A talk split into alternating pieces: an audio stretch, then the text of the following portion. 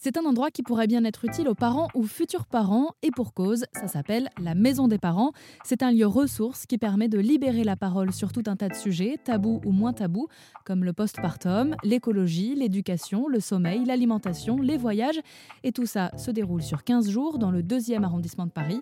Depuis le 11 novembre dernier, les portes de cette Maison des parents initiée par Mustela sont ouvertes, et c'est Sophie Robert qui fait partie de l'organisation qui nous en parle au micro d'Arsène Radio.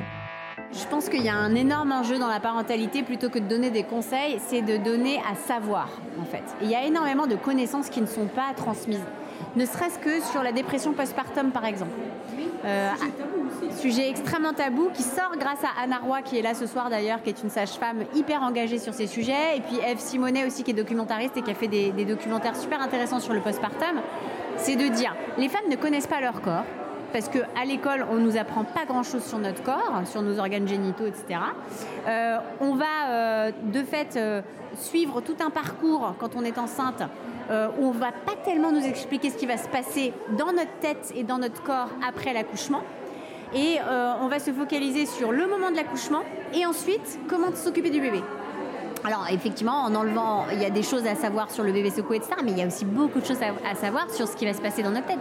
Les hormones chutent, euh, le corps change et on découvre de manière totalement, totalement stupéfaite finalement dans les jours qui suivent et les semaines qui suivent que notre corps va mettre des mois et des mois et des mois à se remettre en fonction normale si on n'est pas au courant, mais ça génère des stress et des traumas en fait euh, chez les femmes, chez euh, plus de 30% des femmes en France. Et elles n'osent pas en parler parce que si elles en parlent, on leur dit ah bon, mais t'es pas heureuse d'avoir un enfant? C'est le plus beau moment de ta vie. Voilà. Exactement.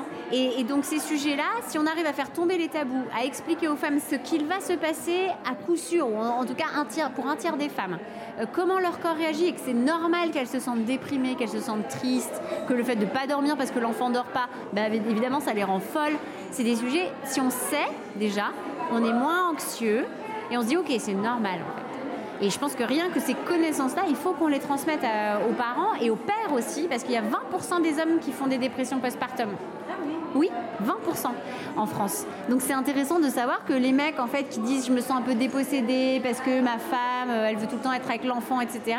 Bah, eux aussi vivent une période assez grise. Euh, donc ces deux personnes-là si importantes pour la vie de ce petit euh, gamin qui vient de naître, si elles sont pas soutenues, si on leur explique pas ce qui va se passer dans leur corps et dans leur tête, c'est sûr qu'on leur donne pas toutes les chances. Des maisons des parents, des lieux dédiés à la parentalité, on a eu l'occasion de vous en présenter plusieurs sur RZN Radio et RZN.fr.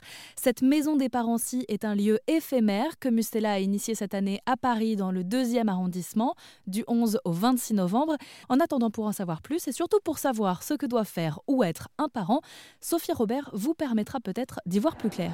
Alors déjà, il doit rien du tout, le pauvre, parce que c'est déjà tellement galère. Donc,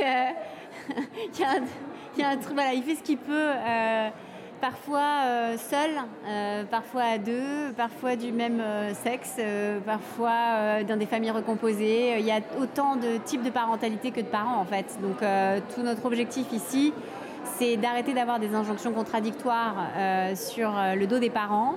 Euh, entre il faut allaiter, euh, il faut préparer toi-même tes petits pots bio, mais en même temps il faut que tu travailles en tant que femme parce que sinon tu n'es pas féministe, mais en même temps tu dois quand même euh, t'occuper de ton enfant et puis tu es un mauvais père si tu fais ci ou ça.